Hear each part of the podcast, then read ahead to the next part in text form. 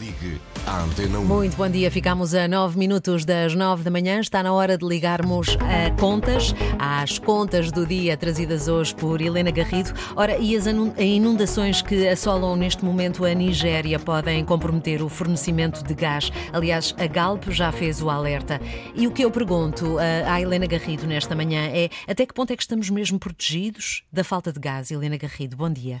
Olá, bom dia Mónica, neste dia chuvoso, muito chuvoso, uh, e, e, é uma pergunta é uma pergunta difícil de responder diretamente. Uh, a, a, resposta mais correta neste momento é não sabemos, mas esse risco hoje é maior do que era no passado.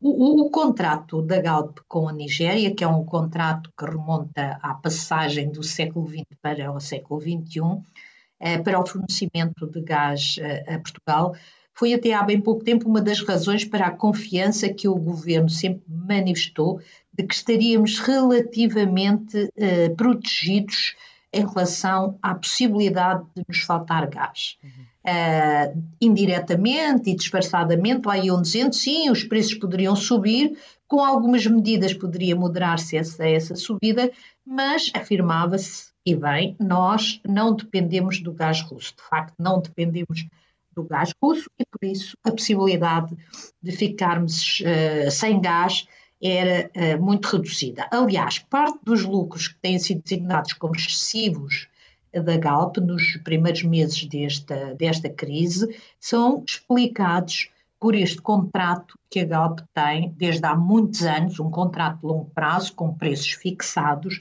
desde há muitos anos com eh, a, a, Nigéria e que permitiu as margens que a Galp teve quando os preços uh, dispararam. Uhum.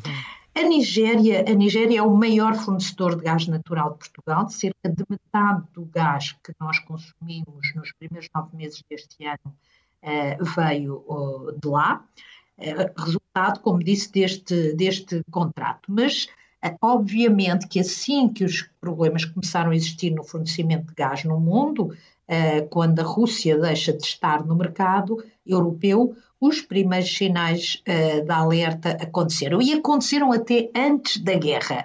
Os preços, como nós sabemos, começaram a subir antes da guerra, na sequência da recuperação muito rápida da economia eh, mundial, e logo nessa altura a Nigéria começou a falhar, a falhar, a falhar fornecimentos.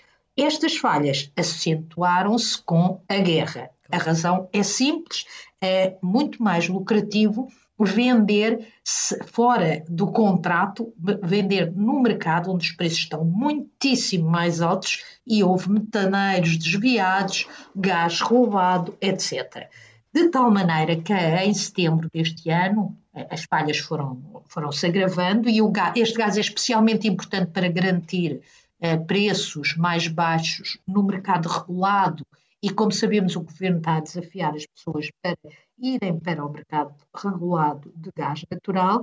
E em setembro, o secretário de Estado da Energia foi até à Nigéria, uh, o secretário de Estado João Galamba, foi até à Nigéria com o presidente da GAP, Andy Brown, tentar defender e sensibilizar as autoridades nigerianas para a necessidade de cumprirem o contrato. Mas agora a Nigéria foi afetada por graves inundações, muito graves, mais de 600 pessoas morreram e há 1 milhão e 400 mil uh, desalojados. E na sequência disso avisou, no início da semana, os seus clientes, que não são apenas a Galp, que podem existir rupturas no fornecimento. Não se sabe se vai haver, mas pode haver. Uhum. E uh, Portugal, como explica o jornalista do Expresso, Miguel Prado, que é um, importante especialista nesta área uh, da energia, Portugal tem uma capacidade de armazenagem de gás muito reduzida, de 5% do consumo anual. Obviamente que o governo apreciou-se a dizer que não há problema nenhum,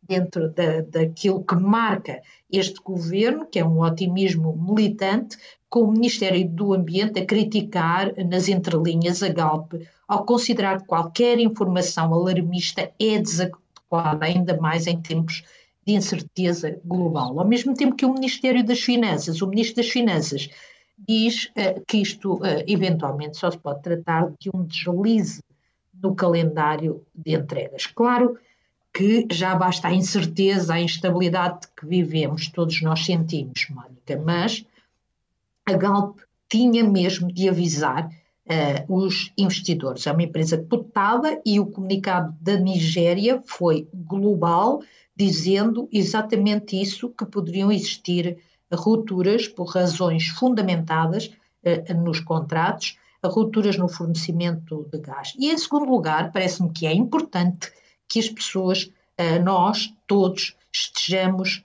bem informados para nos podermos preparar. Sim, Neste momento não sabemos, e volto ao início da nossa conversa, não sabemos se vai faltar gás, o risco é maior do que era há três dias, há quatro dias, quando a Nigéria, antes, de, antes das inundações da Nigéria e, sobretudo, antes deste alerta, neste momento o risco é maior, mas uh, tudo indica, certamente vai ficar mais caro, não conseguimos dizer se vamos ficar sem gás ou não, se vai haver racionamento e outras medidas mais, mais duras, mas uh, há aqui um problema que se soma ao problema da guerra da guerra uh, na Ucrânia. E sempre é melhor estarmos preparados do que sermos apanhados de surpresa. Quem está preparado para o pior, Mónica, está preparado, de certeza, é, é para o melhor. É verdade. É, uma, portanto, uma pergunta que fica sem resposta, no entanto, vamos continuando a ver como corre esta situação